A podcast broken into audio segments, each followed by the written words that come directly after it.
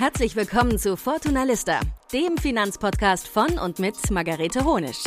Was du von Branchenkennern, Hidden Champions und den Wirtschaftsprofis von morgen lernen kannst, hier ist der Deep Dive in die Finanzwelt.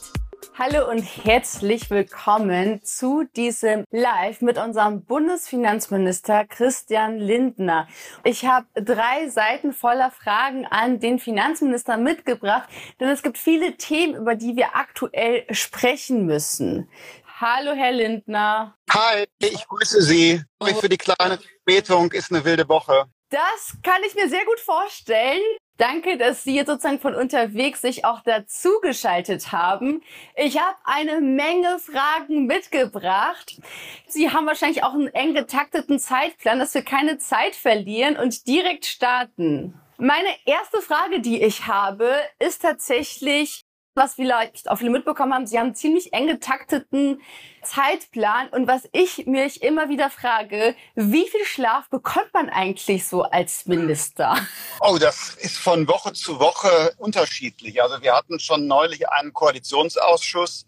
Der war 31 Stunden, dazwischen mal unterbrochen und dann haben wir quasi die Nacht durchgearbeitet und sind dann aber erstmal noch in die Niederlande zu Regierungskonsultationen geflogen und kamen zurück. Da war die Zahl der Stunden Schlaf an dem Tag null. Aber das ist ein absoluter Ausreißer.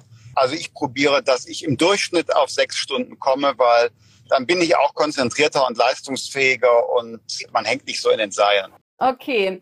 Und was ich auch bemerkt habe, wir haben uns, glaube ich, insgesamt dreimal live getroffen und was mir jedes Mal aufgefallen ist, dass Sie sich Namen, auch wenn Sie die erst zum allerersten Mal hören, extrem gut merken können. Wie machen Sie das? Was ist der Trick dahinter? Oh, also erstmal vielen Dank für das Kompliment.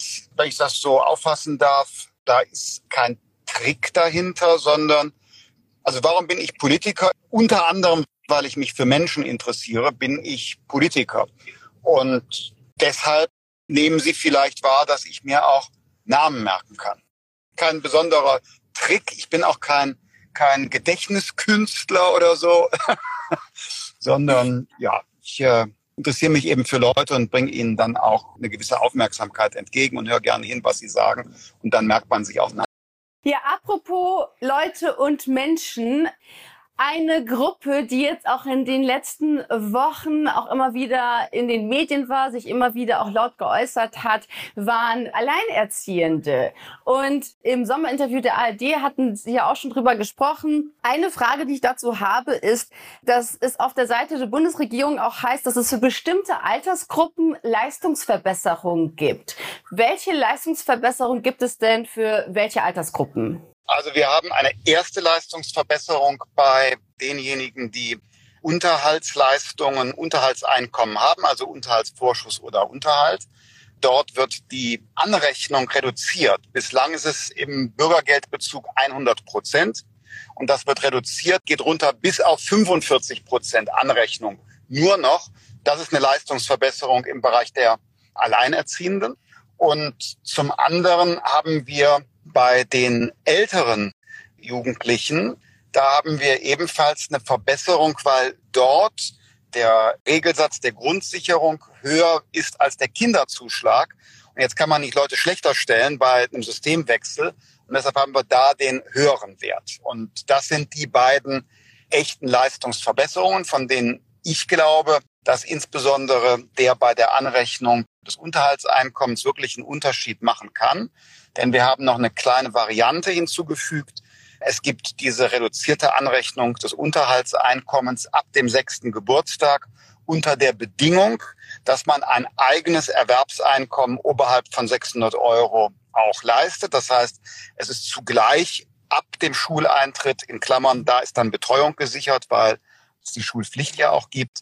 Ab da haben wir auch noch so eine besondere, wie soll ich sagen, einen besonderen Anreiz, das möglich zu machen, weil man nicht nur das Einkommen hat, sondern auch den Unterhalt nicht voll anrechnen muss. Apropos Einkommen von Alleinerziehenden, da waren Sie ja auch in den letzten Tagen in der Kritik, weil Sie gesagt haben, dass man vor allem Erwerbsanreize schaffen müsste bei den Alleinerziehenden, da diese sozusagen immer weniger erwerbstätig wären. Auf welche Daten haben Sie sich da bezogen? Auf die offizielle Statistik. Und wenn man die Entwicklung seit 2013 sieht, dann haben wir bei den Alleinerziehenden im SGB-II-Bezug, also Bürgergeldbezug, haben wir leider eine äh, nicht positive Entwicklung der Zahlen. Also bei den Alleinerziehenden insgesamt, also Stichwort die, die alleinerziehende Krankenschwester, alleinerziehende Rechtsanwältin, alleinerziehende Lehrerin, alleinerziehende Handwerkerin, wie auch immer, da geht's nicht drum. Die haben ja ein Erwerbseinkommen. Aber bei der Kindergrundsicherung gegen Kinderarmut geht es ja um diejenigen, die eine soziale Leistung auch beziehen, um die Armutssituation zu überwinden. Also der Kontext ist ganz klar. Es geht um SGB II und da ist die Zahl leider äh, nicht so positiv, wie sie sein sollte. Und was kann man tun? Neben den genannten zusätzlichen Anreizen, die ich geschildert habe, ist es natürlich vor allen Dingen eine Frage der Betreuungsinfrastruktur bei kleineren Kindern. Wenn du gar keine Chance hast, weil du ausschließlich dich äh, um dein Kind, deine Kinder kümmern musst, dann ist das ein Ding der Unmöglichkeit. Deshalb müssen wir da ansetzen und einen vernetzten Ansatz fahren. Und genau diese Zahlen habe ich mir tatsächlich auch angeschaut. Und da sieht man nämlich auch genau, dass es vor allem diejenigen sind mit drei Kindern und mehr, und zwar zu 88,9 Prozent, die eben SGB II beziehen. Und Alleinerziehende mit einem Kind sind es mit knapp über 30 Prozent, was ja auch darauf rückschließen würde, was Sie jetzt genau gesagt haben, dass es ja nicht an den Müttern oder Vätern liegt, sondern ja eher an den Betreuungsplätzen, die vielleicht fehlen, weil man sich eben um zwei oder drei Kinder kümmern muss. Jedenfalls muss man an allem arbeiten und ich habe das selber noch sehr genau in Erinnerung, weil ich bin bei meiner Mutter ja groß geworden. Also meine Mutter war eine alleinerziehende Frau und äh, deshalb kenne ich die Lebenssituation sehr gut und es gibt ganz viele Faktoren, wo man die Lebenssituation verbessern kann. Stichwort man muss arbeiten. Da würde ich jetzt gern zum Thema Ehegattensplitting kommen. Und was man ja auch weiß, ist, dass wir aktuell einen Fachkräftemangel haben in Deutschland. Und ja, das Thema Ehegattensplitting schafft ja auch wenig Anreize, gerade für diejenigen, die weniger verdienen in einer Ehe, was oft die Frauen sind, auch arbeiten zu gehen. Jetzt ist meine Frage, wenn ja nun die Betreuungsplätze weiter ausgebaut sind, wieso sollte man diese gut ausgebildeten Frauen zu Hause lassen, die auch nicht zwingend Kinder haben, anstatt dafür zu sorgen, dass das Ehegattensplitting oder auch die Faktorbesteuerung dafür sorgt, dass genau diese Personen auch zu Hause bleiben und eben nicht arbeiten.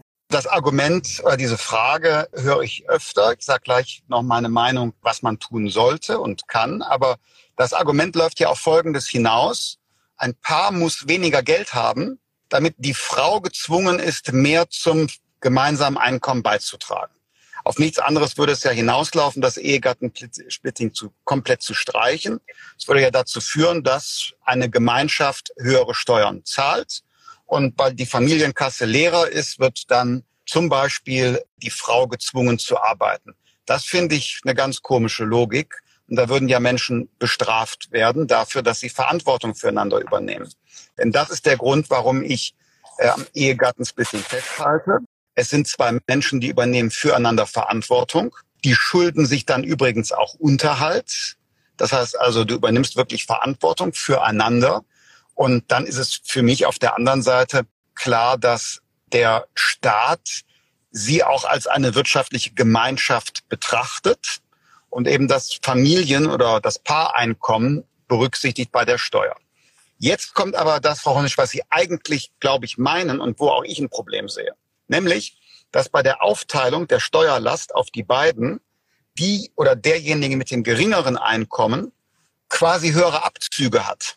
Das heißt, da ist die Steuerlast überproportional sichtbar und dann sagt man, warum soll ich arbeiten? Warum soll ich vielleicht eine Stunde mehr arbeiten mich aus Teilzeit rausarbeiten? Bla bla bla. Sie kennen die ganzen, ganzen Argumente. Und da haben Sie, weil Sie ja informierte Finanzfachfrau sind, haben Sie schon den besseren Alternativ Vorschlag genannt, das Faktorverfahren. Wollen wir kurz erklären? Man hat Steuerklassen und ganz viele Paare mit Einkommensunterschieden haben die Steuerklasse drei und fünf. Und dann ist quasi bei dem mit dem höheren Einkommen sind die geringeren Abzüge und mit dem geringeren Einkommen, da schlägt's voll durch. Und das ist unattraktiv. Und mit dem Faktorverfahren der Steuerklasse 4, das man übrigens heute schon wählen kann, da wird mit einem Faktor die alle Verteilung der Steuerlast fair auf die Einkommen verteilt, sodass beide den gleichen Anreiz, die gleiche Belohnung, den gleichen Respekt vor ihrer Leistung haben. Das kann man heute schon machen, freiwillig beantragen, wissen manche gar nicht. Wir wollen es zukünftig aber automatisch machen. Also drei und fünf sollen abgeschafft werden und Steuerklasse vier im Faktorverfahren wird die Regel sein bei gemeinsamer Veranlagung. Und das löst das Problem Ehegattensplitting, also in Anführungsstrichen das Problem, auf eine viel eleganterer Weise, weil äh, also ich liebe immer Lösungen, wo es nur Gewinner gibt und nicht Leuten was weggenommen wird, um ein Problem zu lösen. Hier gibt's dann wirklich nur mehr Fairness. Aber Sie sagen ja auch, das ist eine Gemeinschaft, die für sich sozusagen gegenseitig sorgen kann. Jetzt ist es ja aber so, dass jede dritte Ehe ja auch geschieden wird und viele Frauen dann auch eben in einer Situation sind, dass sie vollkommen raus sind aus dem Job, dass sie keine ausreichende Qualifikation mehr haben, dass sie sozusagen den Wiedereinstieg nicht schaffen und da auch in der Teilzeitfalle stecken. Und ich habe auch mal Zahlen mitgebracht. Das letzte ist jetzt von 2016. Das ist die Studie mitten im Leben vom Bundesfamilienministerium. Die zeigt sehr viele, sehr schockierende Zahlen. Und da sieht man man beispielsweise, dass gerade mal 39 Prozent der Frauen zwischen 30 und 50 überhaupt Vollzeit arbeiten und von den verheirateten Frauen ja auch 19 Prozent gar kein eigenes Einkommen haben. Ich war ja dieses Jahr auch auf dem Sommerempfang vom Bundesfinanzministerium und durfte dabei sein. Und eine Sache ist mir da in Erinnerung geblieben. Und zwar hat der schwedische Botschafter Per Törissen gesagt, das Beste, was wir für die Frauen und für die Gleichstellung in unserem Land tun konnten, war das Ehegattensplitting abzuschaffen. Warum glauben Sie also, dass es bei uns in Deutschland nicht funktionieren würde? Ich halte es nicht für gerecht. Das ist mein Argument. Wenn zwei Menschen, Mann, Frau, Frau, Frau, Mann, Mann, füreinander Verantwortung übernehmen, dann ist das für mich eine wirtschaftliche Gemeinschaft. Also böse gesagt eine GBR, die die bilden. Und die werden als solche dann auch gemeinsam versteuert. Die damit verbundenen Probleme mit der Anreizwirkung, da ist ja mein Vorschlag, das machen wir mit Steuerklasse 4 Faktorverfahren. Und bei dem schwedischen Beispiel bin ich mir nicht ganz so sicher. War es wirklich die Abschaffung des Ehegattensplittings oder ist es nicht die traditionell viel bessere Kinderbetreuungsinfrastruktur quasi ab den ersten Lebensmonaten mit Ganztagsoption?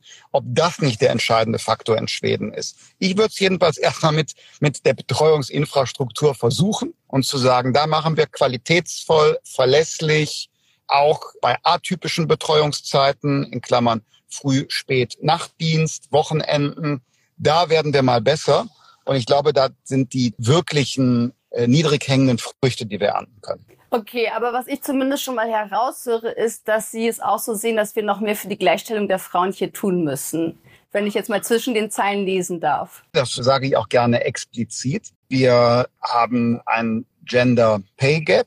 Wir haben äh, im Übrigen auch ein Gender Finance Gap, wenn es jetzt zum Beispiel um Finanzierung mit Risikokapital in Startups geht. Und an diesen gesellschaftspolitischen Defiziten müssen wir weiter arbeiten. Da gibt es eine Reihe von Dingen. Beim Pay Gap geht es auch um Transparenz. Es geht auch darum, dass Mädchen und junge Frauen bei ihrer Berufswahl Beratung brauchen. Für welchen Weg entscheide ich mich? Da liegt dann auch irgendwann später ein Einkommensunterschied drin. Es ist Betreuungsinfrastruktur. Da sind eine ganze, also ein ganzes Bündel von Maßnahmen, das wir brauchen, um das Ziel der Gleichstellung zu erreichen, Zumal übrigens ja die Frauen in vielen Fällen besser qualifiziert sind als ihre männlichen Kollegen. Wenn wir jetzt noch mal kurz beim Thema Fairness bleiben, was Sie auch gesagt haben. Ist es denn fair, dass Alleinerziehende höher besteuert werden als Paare, die durch das Ehegattensplitting Steuern einsparen können?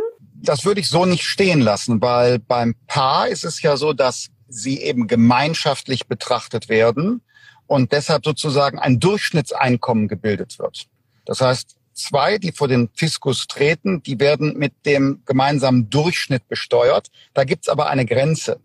Also es gibt eine bestimmte Grenze, da hat das Ehegattensplitting keine Auswirkung mehr. Das heißt, streng genommen, es wird nicht, nicht halbiert die Steuerlast, sondern der maximale steuerliche Vorteil ist ein niedriger zweistelliger 1000 Euro Betrag. Der ändert sich jedes Jahr, deshalb weiß ich nicht, wie er jetzt ganz genau im Jahr 2023 ist, aber es ist nicht, dass dann irgendwie die eine verdient nichts, der andere eine Million und die haben 100.000 Euro Steuerersparnis, sondern es sind dann 16.000 oder sowas. Immerhin viel Geld, will ich nicht äh, bestreiten. Nur Das Steuerrecht ist, wie soll ich sagen, wie die Justitia, also die Gerechtigkeit, ist blind und schaut einfach darauf, was ist das zu versteuernde Einkommen. Darauf wird das Steuersystem angewendet. Und bei den von Ihnen genannten Alleinerziehenden haben wir ja andere Instrumente, um dort für Ausgleich zu sorgen. Beispielsweise den Kinderzuschlag schon heute oder die neue Kindergrundsicherung. Und das ist dort dann ein Beitrag, um bei der Situation, dass man trotz Arbeit nicht den angemessenen Lebensunterhalt bestreiten kann, ohne dass es eine Sozialleistung ist, für die man sich vielleicht am Ende schämen muss, sie zu beantragen, um da die Lebenssituation zu verbessern.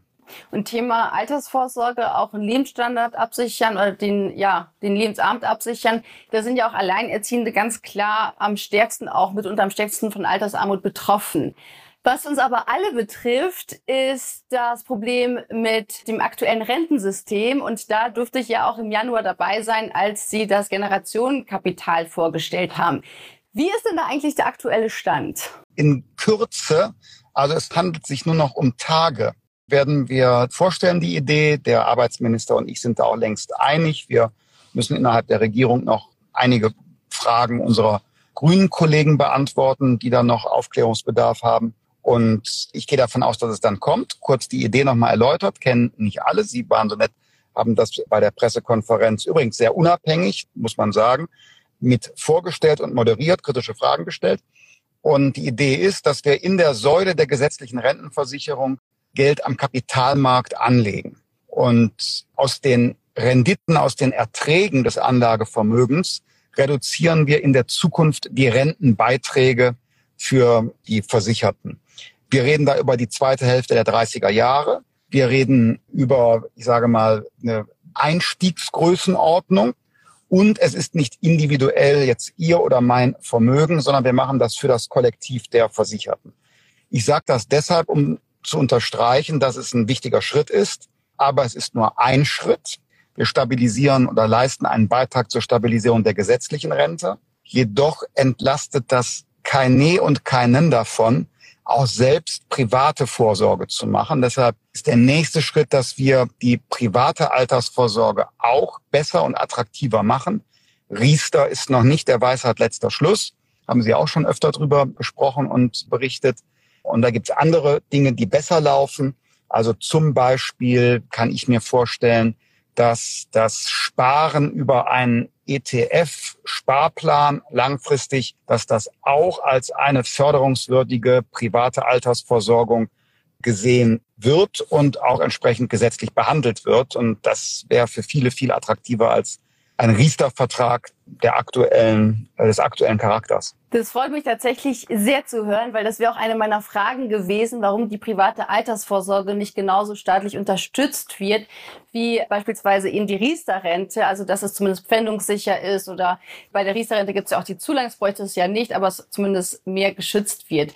Bei der Riester-Rente ist es ja auch so, dass, Sie haben es ja auch schon gerade angesprochen, dass aber auch die Verbraucherzentrale sagt, es lohnt sich einfach nicht mehr zu Riestern. Für die wenigsten, die eben noch Zulang bekommen, die nur noch wenig einzahlen, lohnt sich das, weil sie von den staatlichen Zulang profitieren. Auf der anderen Seite profitieren ja die Versicherungen von den Abschlüssen und den hohen Kosten. Man könnte jetzt natürlich behaupten, dass die Riester-Rente auch eine staatliche Subventionierung von Versicherungen ist. Was halten Sie dagegen? Zunächst mal, das Riester-Modell ist ja nicht von mir. Das der Name schon. Das äh, ist ein Modell, das älter ist. Und es muss besser werden gibt zwei Punkte oder einer ist der entscheidende. Wir haben bei Riester so eine Beitragsgarantie und das bedeutet, dass die Anbieter einer solchen Versicherung in Vermögenswerte investieren müssen mit einem gewissen Profil und das kostet Rendite. Das heißt, das verzinst sich nicht so durch diese Beitragsgarantie. Und wenn man das lockern würde, dann hat das einen Riesenvorteil für die Versicherten, für die Kundinnen und Kunden. So lasse ich es mal stehen. Ich kann es umgekehrt, wenn ich jetzt ein Gegner des Modells wäre, würde ich sagen, ah, die Beitragsgarantie soll aufgehoben werden, es soll mehr gezockt werden mit unseren Altersvorsorgevermögen. Das macht ja alles noch schlimmer. Aber die Wahrheit ist, wer sich mit diesen Anlagedingen auskennt, es gibt unterschiedliche Risikoklassen. Und wenn du absolut sicher, ohne auch nur einen theoretischen Verlust, eine theoretische Verlustmöglichkeit arbeitest, bekommst du ganz geringen Zins. Und je mehr du erlaubst, desto höher wird der Zins. Und da liegt aus meiner Sicht eine Chance drin, diese Form des Anlageprodukts attraktiver zu machen. Aber um das gleich auch zu sagen, ich bin für Wahlfreiheit. Also es sollte nicht nur Riester geben können, sondern auch andere Formen der Altersvorsorge bis hin, mein Traum, ein Altersvorsorgedepot, in das ich äh, steuervergünstigt sparen kann und wo erst, wenn ich was rausnehme, später eine Steuer anfällt und ich auch sehr günstig meine Renditen erzielen kann. Das klingt auch für mich sehr gut. Bevor ich jetzt noch ein, zwei Fragen von den Zuschauern und Zuschauerinnen raussuche, habe ich noch eine zum Thema Provisionsverbot. Es gibt ja auch viele Statistiken und Studien, die zeigen, dass Kunden und Kundinnen bei Banken auch schlecht beraten werden. Dazu hat die BaFin immer wieder auch sozusagen Untersuchungen gemacht und ist auf ein ähnliches Ergebnis gekommen. Was ist Ihre Meinung dazu? Sollten Provisionen von Banken, sollte das ganze System verboten werden oder wie stehen Sie dazu? Nein, ich bin gegen ein Provisionsverbot, weil ich für Wahlfreiheit bin. Ich gehöre auch nicht zu denen, die glauben, dass Menschen zwar mit 18 Jahren den Bundestag wählen dürfen, aber nicht in der Lage sind, ein Finanzprodukt äh, zu verstehen. Bei aller Notwendigkeit, finanzielle Bildung zu verstärken in Deutschland, dürfen den Bürgerinnen und Bürgern schon was zutrauen. Das ist mein erstes Argument. Es gibt ein zweites Argument. Meine Sorge ist, wenn es keinerlei Provisionsberatung mehr gäbe, dass viele Menschen einen Zugang auch zu Finanzdienstleistungen verlieren. Warum? Du müsstest dann ja ein Honorar für die Beratung zahlen. Du sagen so, ich mache die Honorarberatung, ich zahle jetzt 250 Euro dafür, dass mir jemand einen guten Vorschlag macht, wie ich für meine Altersvorsorge aufkomme. Das macht vielleicht der 29-jährige Arbeitnehmer, aber der Berufseinsteiger mit 17 äh, als Auszubildender macht das sicherlich nicht. Der sagt 250 Euro, wo soll ich die hernehmen?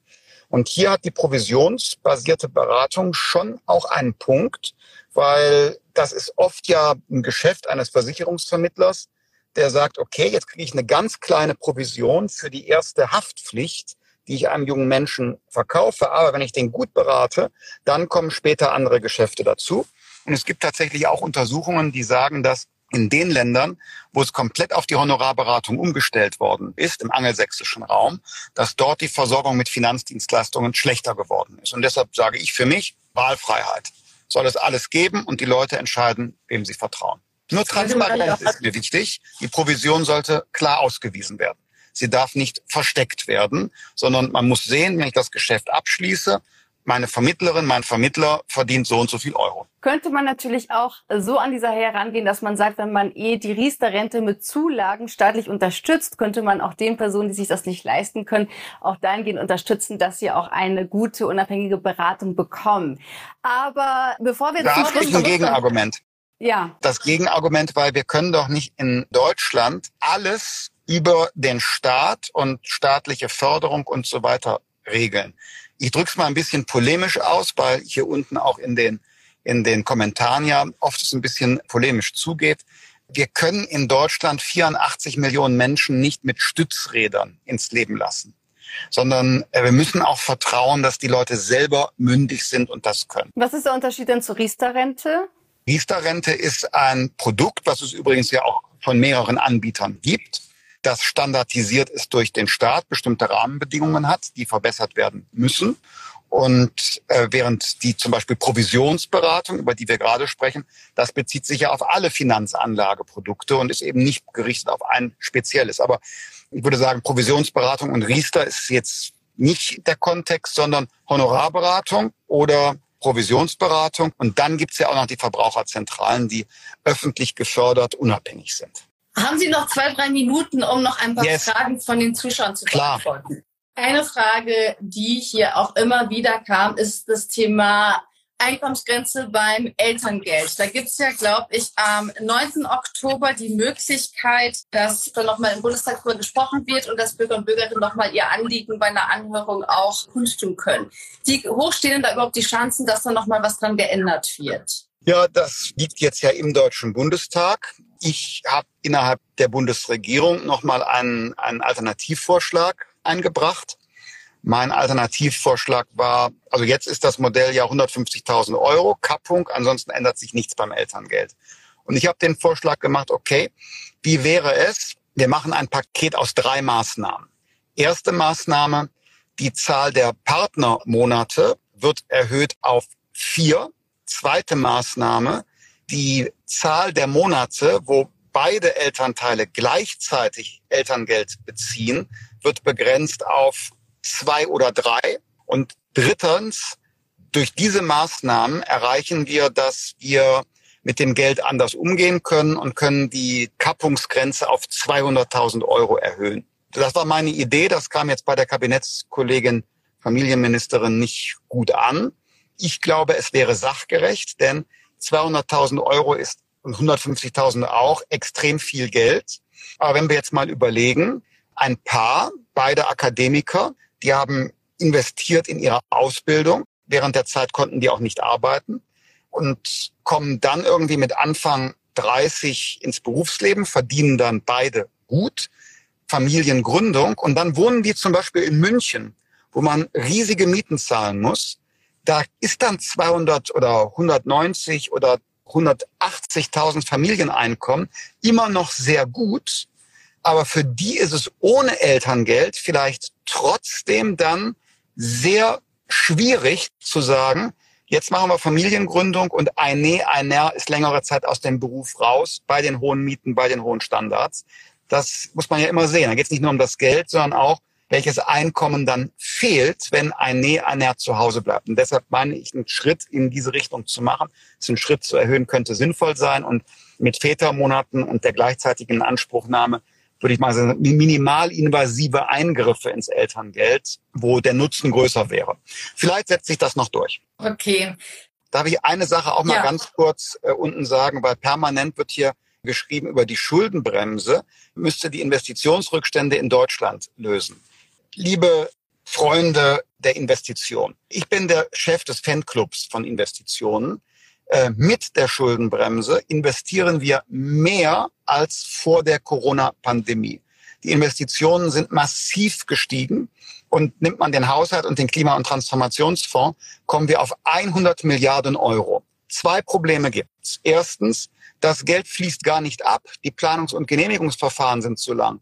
Kannst noch mehr Schulden machen für Investitionen. Das Geld wird nicht genutzt, weil wir zu bürokratisch sind. Also erstmal das lösen. Und zum Zweiten, Deutschland modernisiert man nicht nur mit öffentlichen Investitionen. Deutschland modernisiert man mit privaten Investitionen. Die Windparks, die Solarparks, die wir brauchen, die neuen modernen Stahlkraftwerke, die entstehen, das kann und darf doch nicht alles der Staat machen. Das sind unternehmerische Investitionen. Die sollen auch von privatem Kapital gedeckt werden. Das müssen wir mobilisieren. Also insofern Bürokratie abbauen, damit es schneller geht, privates Kapital mobilisieren. That's the way.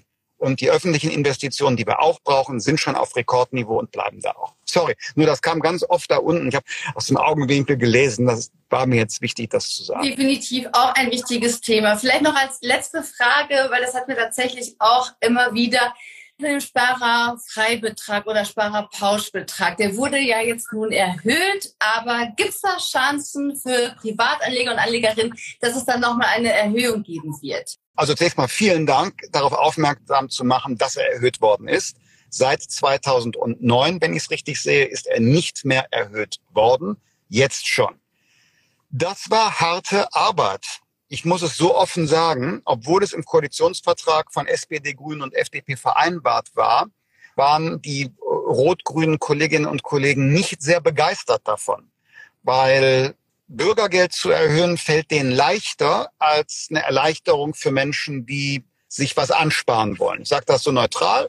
Gibt ja viele, die in die Richtung denken, die jedenfalls auch. Und äh, da haben wir jetzt was erreicht, den zu erhöhen.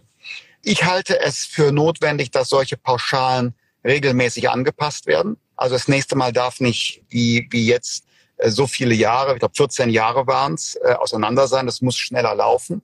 Und deshalb wäre mein Wunsch, dass wir spätestens zwei Jahren den nächsten Schritt zur Anpassung nach oben gehen, weil unser gemeinsames Anliegen muss ja sein, dass Menschen auch etwas zur Seite legen und dadurch auch Rücklagen haben, wenn es mal eine schwierige Lebensphase gibt. Sie sind schon ein bisschen über der Zeit. Von daher vielen lieben Dank, dass Sie sich die Zeit jetzt auch genommen haben, auch noch länger da zu bleiben.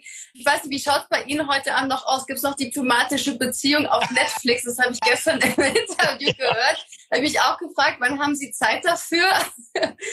Ja, also heute nicht, weil morgen halte ich die Haushaltsrede im Bundestag, aber ich mache normalerweise jeden Tag so dreiviertel Stunde, Stunde Sport und schaue dabei eine Serie. Jetzt diplomatische Beziehung ist die eine, aber extrem gespannt bin ich aber auch auf die neue Star Wars Serie. Zum ersten Mal mit, glaube ich, überwiegend äh, weiblichen Protagonistinnen bei den Jedi. Und insofern Themen gehen uns nie aus. Vielen Dank nochmal für Ihre Zeit und ein alles Gute noch, einen schönen Tag und bis zum nächsten Mal. Ich glaube, nächste, nächste Woche ist ja das FinfluencerInnen-Treffen in Berlin. Da werde ich leider nicht dabei sein, aber ich bin schon sehr gespannt auf die Ergebnisse und auf die Fotos. Ich freue mich auch drauf und wir sehen uns auch wieder. Tschüss. Tschüss. Ciao. Vielen Dank fürs Zuhören. Das war Fortuna Lista, der Finanzpodcast von und mit Margarete Honisch. Wenn du Lust auf weitere Infos rund um Finanzen hast, dann geh jetzt auf fortunalista.de oder folge uns auf Instagram unter Fortunalista. Bis zum nächsten Mal.